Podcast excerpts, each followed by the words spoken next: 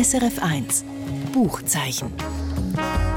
Präsentiert von Exlibris, Ihr Onlineshop für Bücher und E-Books. exlibris.ch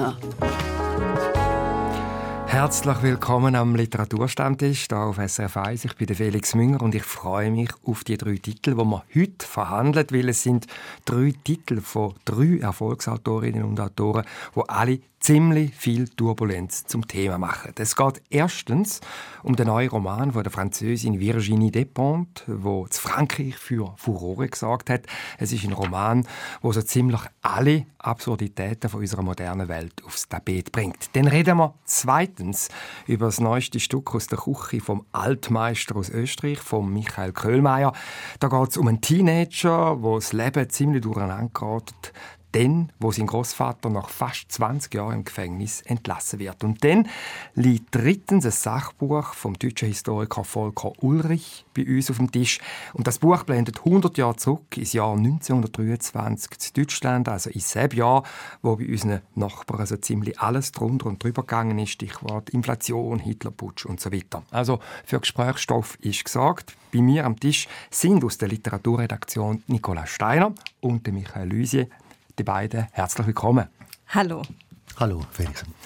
Nicola, als erstes hast du das Wort. Du hast einen Roman dabei, der auf Deutsch noch gar nicht rausgekommen ist. Du hast ein Vorab-Exemplar lesen. Der Roman erscheint übermorgen, am mhm. Donnerstag. Aber er hat Frankreich, wo er im letzten Jahr im Original erschienen ist, dermaßen für viel Aufregung, Aufsehen gesorgt, dass man schon jetzt darüber redet. Es geht um den Roman Cher Gonard von der Französin Virginie Despentes. Gonard, das ist ein ziemlich derbes Schimpfwort. Das heißt so viel wie blöde Sau oder Blödmann. Und der Verlag Kippenheuer und Witsch, wo die deutsche Übersetzung jetzt rausgibt, hat sich für die Übersetzung Liebes Arschloch entschieden. Also doch ein ziemlich vulgärer Titel, Nicola, ja. sagen mal. Um was geht es eigentlich genau in dem Buch auf den äh, 336 Seiten? Es geht um ganz viel. Es geht vor allem um ganz viele Themen unserer Zeit, also um den sogenannten Zeitgeist. Ähm, es geht um Drogen- und Suchtprobleme, also Alkohol, aber auch harte Drogen. Es geht um Sex, um MeToo, um sexuelle Belästigung und Übergriffe. Es geht um die Ignoranz des Literaturbetriebs, des Filmbetriebs, Machtstrukturen, Schönheit, und Altern, es geht um Corona, es geht um sozialen Aufstieg, Herkunft, die Klassenfrage und Mobbing in den sozialen Medien. okay. Also, um, dem fragen wir, um was nicht? Nein, aber welches von diesen vielen Themen hat dich denn am meisten angesprochen oder wo hast du dich am meisten abgeholt, gefühlt, dass du das Buch mitgebracht hast? Also ja, der Einstieg ist natürlich der, dass man irgendwie äh, aufspringt auf das, was einem versprochen wird, nämlich dass es eine MeToo-Geschichte sei. Diese MeToo-Geschichte die wird dann aber auch mm, neben allen anderen Themen gleichwertig abgehandelt. Ja, also ich, ich versuche es mal äh, einen kurzen Überblick äh, zu geben. Das Buch beginnt mit einem typischen Problem in den sozialen Medien.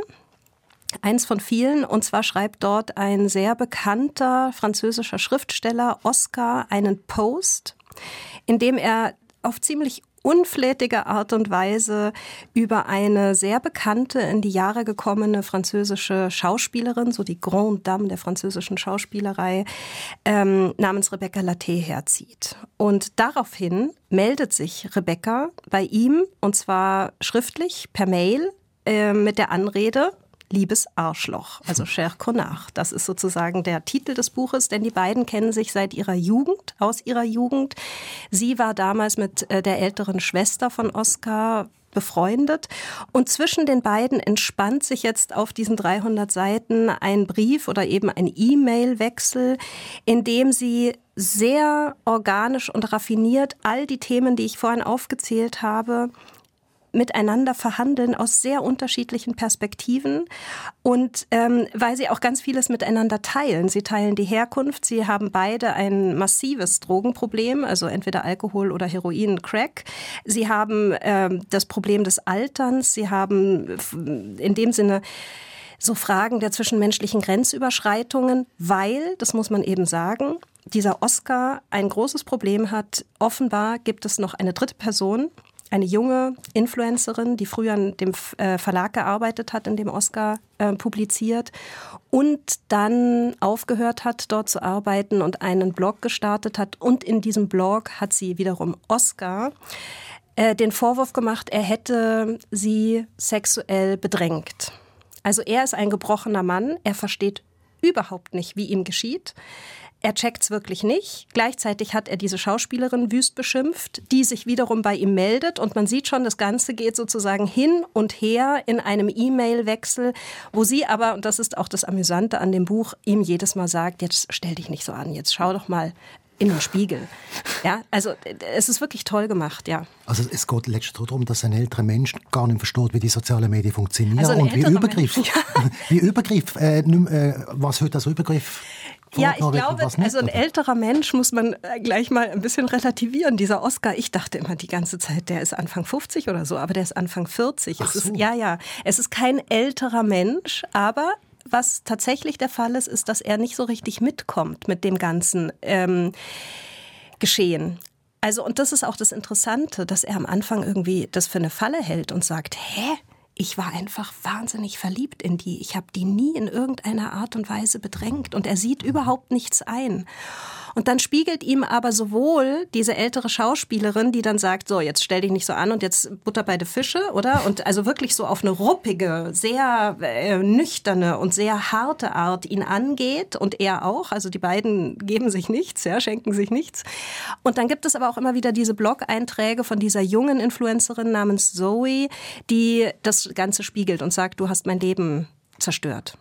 Und natürlich ähm, gibt es eine Entwicklung bei allen Personen. Ich will jetzt gar nicht zu viel verraten, auch nicht welche, aber es ist auch ähm, sozusagen, sie bleiben nicht in, natürlich bleiben sie nicht in ihren Positionen stehen. Und was ich interessant finde, ist, dass dieser Oscar dann irgendwann auf eine sehr mm, einleuchtende Art und Weise dann doch feststellen muss, da gab es offenbar Dinge, die ich ganz anders gesehen und interpretiert habe, als mein Gegenüber. Und das ist ja auch das Interessante an all diesen Fragen, die uns jetzt aktuell wieder beschäftigen, mit sexuellen Übergriffen und so weiter. Was darf man, wo sind Grenzen, wann wird es justiziabel? In diesem Falle ist es wirklich alles auch in einem Grau Bereich, in Grauzonen. Es ist nicht ganz so einfach und nicht ganz so plakativ. Mhm, also offenbar wirklich das Buch auch zur Zeit. Bei uns ist ja äh, Virginie Despentes bekannt worden durch äh, die Trilogie mhm. «Das Leben des Vernon Subutex», die ist vor fünf Jahren rausgekommen. Die hat ja dort mal hymnische mhm. Besprechungen bekommen in Frankreich, aber auch bei uns. Und da war die dass die äh, Virginie Despentes ähm, so quasi etwas wie der Balzac vom 21. Jahrhundert. Und unter anderem aufgrund von ihrem früheren Roman «Besmois», äh, «Fick mich», mhm. das war in den 90er Jahren, ja. hat mir ja gesagt, ja, sie ist eine Skandalschriftstellerin. Mhm. Und wenn jetzt du das Buch nimmst, äh, jetzt, wenn ich dir so zugelassen habe, da geht es ja auch um Gewalt, da geht es um Sexualität, da geht es um Drogen, ist sie eher jetzt wieder bei der sogenannten Skandalschriftstellerin oder doch eher beim Balzac?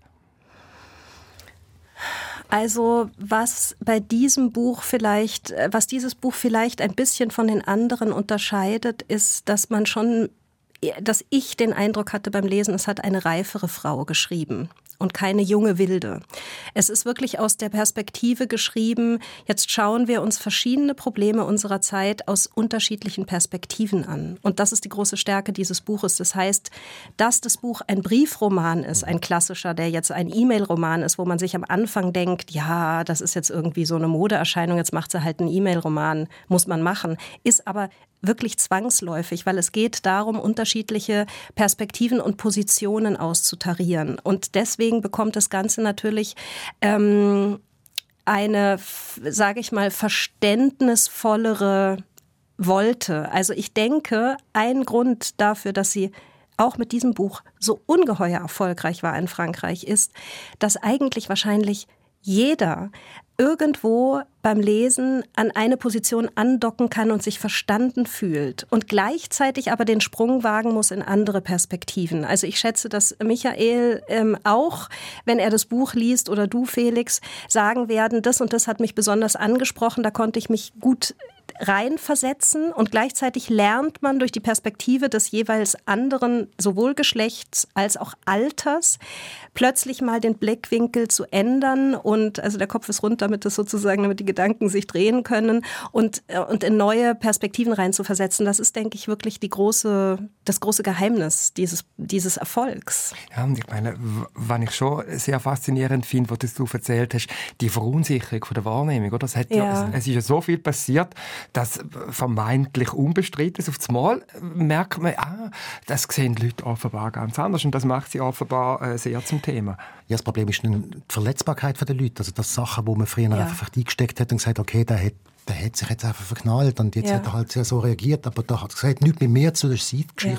Jetzt zu seiner Geschichte macht und nachher zu tiefst beleidigt oder getroffen ist und aufgrund von dem dann gerade sogar noch eine politische Bewegung aus dem, Boden stammt. Genau, ich finde Verletzlichkeit ist ein gutes Stichwort mhm. und es geht natürlich auch um ja, um Kränkungen, um, äh, also bei, bei der alternden Schauspielerin tatsächlich auch ums Altern oder die ja. sagt, hör auf äh, zu jammern. Weißt du, ich bekomme keine Rollen mehr und so. Also es ist wirklich ein sehr, es ist eben nicht nur MeToo. Es geht nicht nur um diese ganzen sexuellen ähm, Debatten, sondern es ist auch ein Buch übers Altern. Es kommt dann auch Corona rein und irgendwann sagt sie, ach, diese ganze MeToo-Debatte, die wird jetzt eh durch Corona überlagert werden. Und so ist es auch wahnsinnig gescheit, gescheit gemacht in der Art, wie es geschrieben ist, sehr unterhaltsam und aber auch ähm, gescheit in den Analysen der Gesellschaftsdebatten. Das muss ich wirklich sagen. Also ich habe manchmal echt gedacht, wow, also wirklich ganz toll.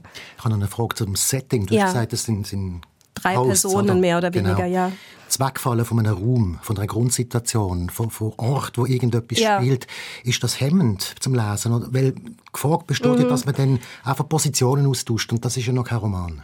Ja, das ist ein interessanter Hinweis. Also de, tatsächlich, da hast du recht, der Ort spielt keine große Rolle. Es geht wirklich mehr um Lebenswelten mhm. und nicht um die Welt an sich. Es geht um, ich meine, auch das ist ja interessant, oder? Auch unsere Welt hat sich ja durch die sozialen Medien in einen digitalen Raum mit verlagert. Auch das entspricht ja im Grunde genommen sozusagen in der Romanform dem, was unsere Gegenwart mit sich bringt. Und es gibt zum Beispiel, es fällt mir gerade ein, und das hat wahrscheinlich gar nichts damit zu tun, was du gerade gesagt hast, aber, es, aber Macht ihr. Also Corona, weil ich gerade noch bei diesem Corona war. Ähm, Sie sind ja, sie erzählt dann, dass in der Corona-Zeit dann alle Drogendealer sich Hunde angeschafft haben, damit sie sozusagen mit den Hunden spazieren gehen können, um ihre Drogen zu verticken. Ja, also solche kleinen äh, Beobachtungen, die ich natürlich nicht wusste, die dann auch sehr lustig sind. Es ist wahnsinnig unterhaltsam und lustig, aber es ist eben auch tragisch, traurig, ernsthaft. Es hat so viele unterschiedliche Facetten an, ähm, ja, an Gefühlen, die unser Leben alle mit, also die in unserem Leben mitschwingen.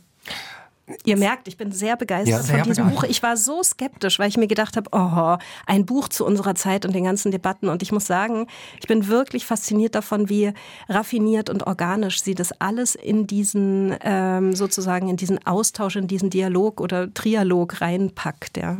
Es ist ja so, dass Frankreich hätte man das ja vielleicht können mit dem höchsten Literaturpreis würdigen, mit dem mm. Prix Goncourt und dort ist das nicht möglich gewesen, offenbar aus ethischen Überlegungen. Also das ist ein Skandal gewesen, auch ein Stück wie das Buch in Frankreich weil es eben auch Sex und Gewalt zeigt. Aber es ist ja immer die Frage, wie man das zeigt. Wie ist denn das in dem Buch gelöst?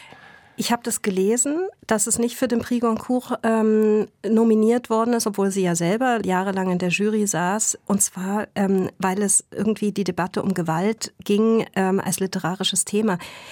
Ich bin ratlos. Ich weiß immer noch nicht, warum nicht. Es war für mich überhaupt nicht einleuchtend. Ich persönlich muss sagen, ich finde es ein bisschen ähm, problematisch, wenn diese ethischen Kriterien angegeben werden statt ästhetische.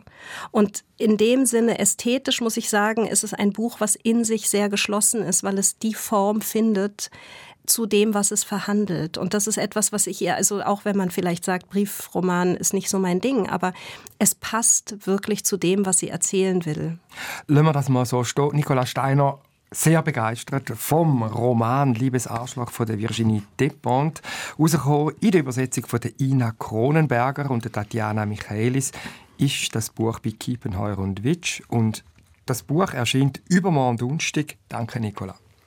Dann wechseln wir jetzt zu dir, Michael Lusier. Und Du hast den neuesten Roman vom Österreicher Michael Köhlmeier dabei. Frankie ist der Titel. Michael, Bevor wir über den Roman reden. Was mir schon auffällt, ist jedes Mal, wenn der Michael Köhlmeier einen Roman rausbringt, und das macht er sehr oft, dann englischst du den dir immer sofort und erzählst regelmäßig mit der allergrößten Begeisterung. Und der Michael Köhlmeier ist ein Vielschreiber, also sein Werk füllt mittlerweile schon ein gutes Büchergestell. In einem Satz, was eigentlich fasziniert dich an dem Autor dermaßen? Ähm, ich kann dir sagen, es gibt eine Geschichte dahinter, ganz kurz. Ich habe, ich habe 96 ist er einmal mit einem Buch namens Calypso am Fernsehen gekommen. Ich bin dort noch weiter weg von irgendwelcher Literaturredaktionsarbeit und Bücher besprechen. Und ich habe vor allem ihn faszinierend gefunden, wie er denkt, wie, wie tief er denkt und wie, wie künstlerisch er noch so etwas umsetzt und wie sprachlich gut er das umsetzt. Und als ich dann angefangen habe, so Sachen zu machen, habe ich das einfach noch gewusst. Und wollte wissen, wer das ist und wie der schreibt und habe ihn dann können interviewen. Seitdem mache ich das jedes Mal, wenn es möglich ist. Weil mit der Zeit ist das fast eine lebensbegleitende Bekanntschaft geworden. Also, mhm. also, ja, Hast du jedes Buch von ihm gelesen? Na, ja, nein, nicht. Also bis 96 eh nicht. Und dazwischen einfach dann wirklich die, die ich besprochen habe. Ja. Vielleicht ein, zwei mehr noch, aber ich habe nicht alle besprochen. Wir, machen auch noch andere Autoren. Ja, aber ich ihm sicher langsam... Ab und zu durfte sogar ich. ich ihm sicher langsam Krisen über, wenn nicht der Michael Lusier kabeln, sobald es ein neues Buch ist. Aber lassen wir das mal so stehen. Reden wir jetzt über Frankie. Ich habe es schon am Anfang gesagt, es geht in dem Roman um einen Teenager und um einen Großvater. Welcher von diesen beiden ist jetzt eigentlich der Frankie? Das ist der Jung. Das mhm. ist der, also eigentlich nennt, besteht auch darauf, dass er der Frank ist. Mhm. Aber er wird vom Großvater Frankie genannt und dann haben wir schon ein Problem. Also der ist 14. Schon die Verkleinerungsform. Ganz genau. Der ist, der ist 14 und der ist jetzt gerade so ein bisschen, ein bisschen erwachsen werden. Hat auch schon eine gewisse Art von Verantwortung, die er übernimmt. Er wohnt nämlich mit seiner Mutter allein. Da gibt es einen Vater, der ist irgendwann mal abgehauen. Und jetzt ist der Punkt der, dass der Großvater der heißt Ferdinand, das weiß man aber lange nicht, er wird immer Opa genannt, aus dem Gefängnis entlassen wird nach 18 Jahren. Und jetzt kommt es zu dieser Begegnung. Man auf der einen Seite der Bub, wo, wo gerade ins Leben hineinkommt, und da kommt plötzlich ein Mensch dazu, wo immer im Gefängnis war, wo er kaum je gesehen hat. Und der tritt jetzt in das Leben von dem Bursch oder von dem jungen Mensch ein und von der junge Mensch einfach faszinieren, durch das er ein Bösen ist. Also durch das mm. er ein Verbrechen begangen Faszination hat. Faszination des Bösen. Faszination des Bösen. Das ist das Grundthema von dem Buch. Äh, was treibt denn jetzt der Großvater an, auf den Frankie zuzugehen? Ja, das ist eine schwierige Frage. Ähm, wahrscheinlich geht es um, um einen Übergriff. Geht es darum, Macht auf den Bub auszuüben oder über den Bub auszuüben. Das wiederum spürt der Bub und findet es sehr unangenehm. Und auf der anderen Seite weiß er aber auch, der hat irgendetwas gemacht und er nicht weiß, was er gemacht hat. Und das ist auch irgendwie noch ein cooler Typ, weil er einfach sein Leben so lebt, wie er es will machen und sich nicht an Gesetz haltet. Und aufgrund von dem ähm, lässt er sich dann auch bis zu einem gewissen Punkt auf den Großvater ein. Es gibt eine Situation, da kommt der Großvater mitten in der Nacht in die Wohnung, wo der Bub lebt. Der Bursch lebt und sagt, er möchte sich verabschieden, er möchte ihn jetzt nie mehr blogen. Er möchte, er haut irgendwann mal eins an Grind. Oder er spielt mit dem Schach. Und der kann nicht richtig Schach spielen. Also macht so Sachen, die so übergreifend ist. Und dann kommt er sich entschuldigen und sagt, er ging jetzt sowieso weg. Und in dem Moment sagt der Bub, ich komme mit. Und dann gehen sie bei Nacht und Nebel auf so eine Art Road-Movie und gehen dann durch Österreich weiter. Wird denn der Sohn, also wird der Enkel irgendwann erfahren, was das Böse war, dass der Großvater das ihn ins äh, Gefängnis gebracht hat? Nein. Darum nein. geht es nicht. Doch. Ah. Aber auch da ist wieder ambivalent. Der Sohn, also der, der Enkel, das Großkind, möchte es zwar wissen, aber in dem Moment, wo er es dann wissen könnte, will er es dann doch wieder nicht mhm. wissen. Weil offenbar ist es so etwas Schreckliches, dass der Großvater den Namen geändert hat dass der Sohn auch herausfindet, der Großsohn auch herausfindet, dass sein Name auch verändert worden ist, dass die Mutter ursprünglich auch nicht so geheißen hat, wie sie jetzt heißen.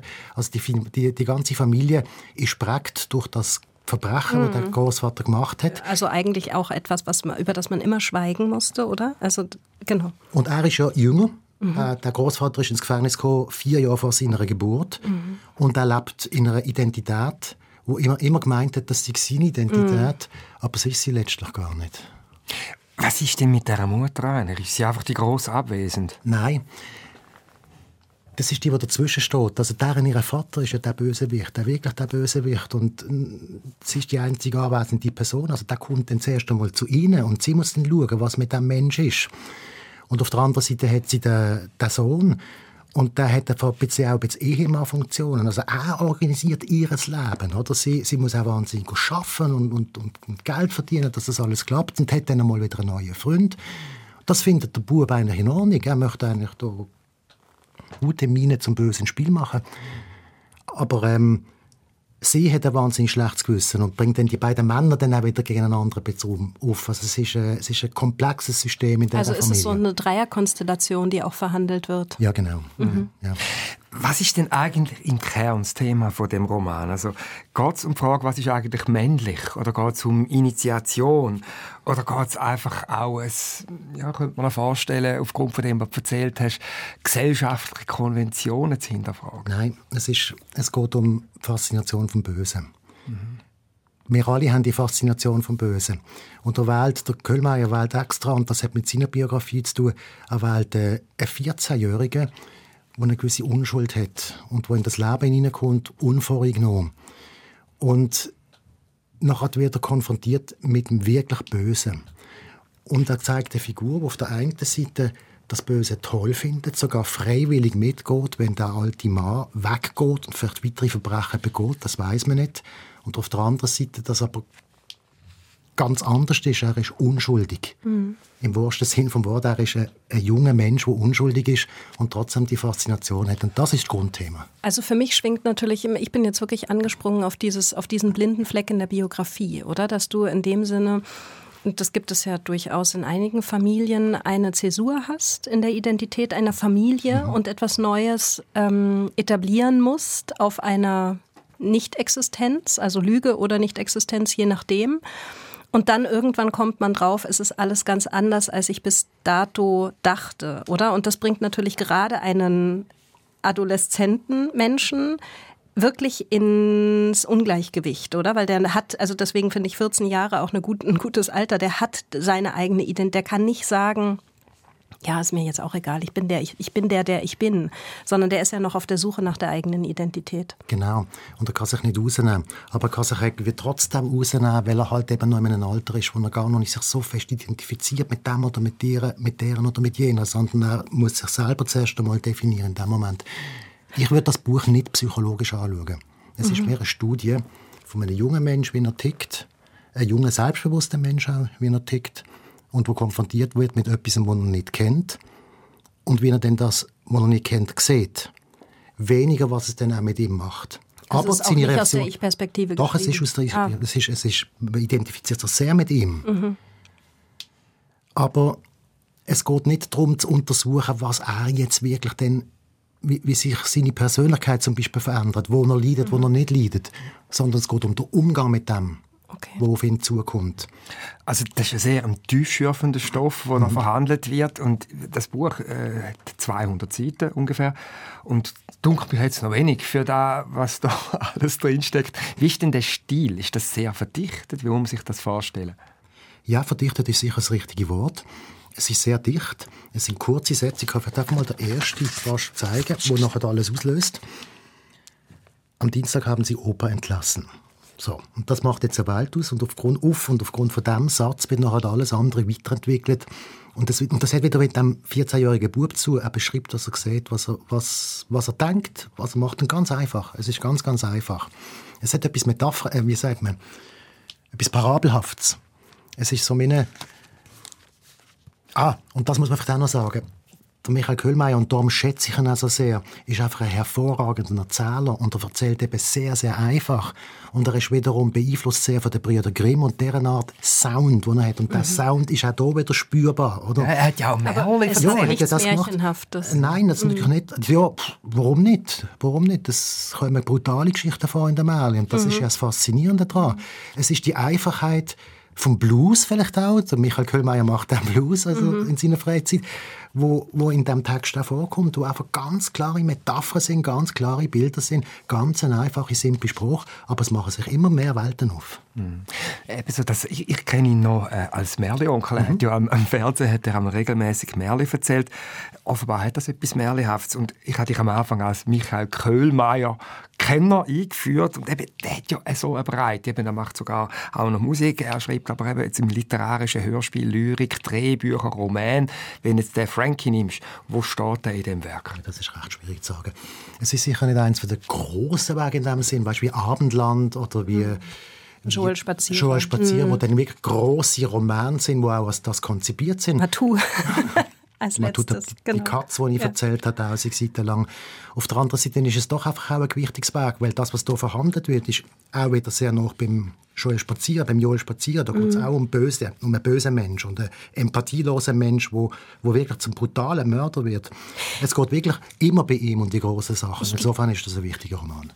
Ich glaube einfach, die, die Dicke der Bücher hat bei Michael Köhlmeier überhaupt nichts mehr mit der Qualität zu tun, ja. weil er hat ganz dünne Bücher geschrieben, die hervorragend sind und er hat ganz dicke geschrieben, die hervorragend sind. Also er ist der große Erzähler, aber er ist eben auch der kleine Erzähler. Das finde ich wirklich faszinierend. Er geht immer mit, mit, er geht immer mit der Figur. Äh, so ein Eröffnungssatz kann sein, dass das das Einzige ist, was er am Anfang hat. Plus die Idee, dass es ein 14-Jähriger ist, mit, mit dem identifiziert er sich sowieso. Und dann schaut er, was passiert.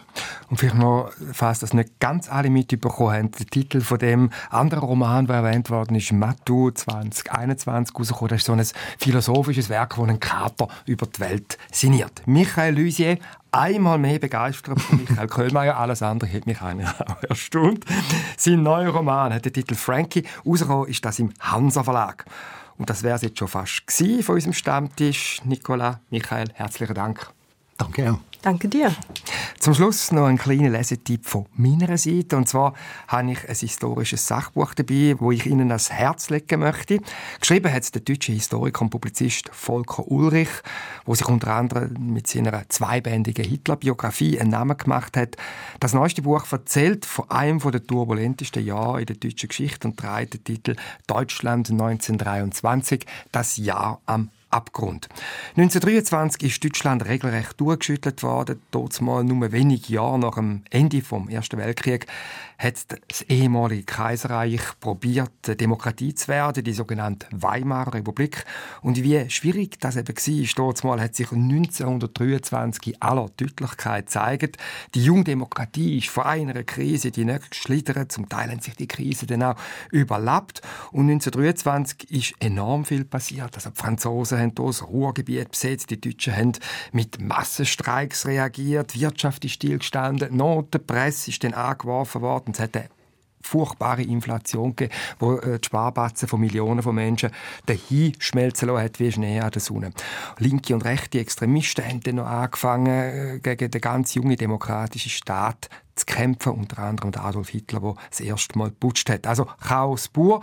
Und das große Verdienst von dem 440 starken Buch vom Volker Ulrich ist jetzt, dass er in das wilde Durcheinander ein bisschen Ordnung bringt, Ordnung im Vaterzeinchen und auch für Laien nachvollziehbar aufzeigt, wie das eine mit dem anderen zusammenhängt und dadurch ganz generell auch ein Lehrstück abgibt, wie wirtschaftliche Prozesse Gesellschaft und Politik prägen können. Es ist sehr bildhaft erzählt, Welt. Und was mir ganz besonders gefallen hat, dass der Volker Ulrich immer wieder die Frage aufwirft, was die Akteure denn dort mal hätten anders machen können. Volker Ulrich ist der Autor. Deutschland 1923, das Jahr am Abgrund ist der Titel. Rausgekommen ist das Buch bei CH Beck. Und das ist es vom Buchzeichen von heute. Die Angaben zu allen Titeln, die wir heute verhandelt haben, finden Sie wie immer auf srf1.ch. Und der nächste Stammtisch im Buchzeichen hier auf SRF 1 gibt es in einer Woche, kurz nach der 8., wenn es wieder heißt. SRF 1 Buchzeichen. Präsentiert von Exlibris, Ihr Onlineshop für Bücher und E-Books. exlibris.ch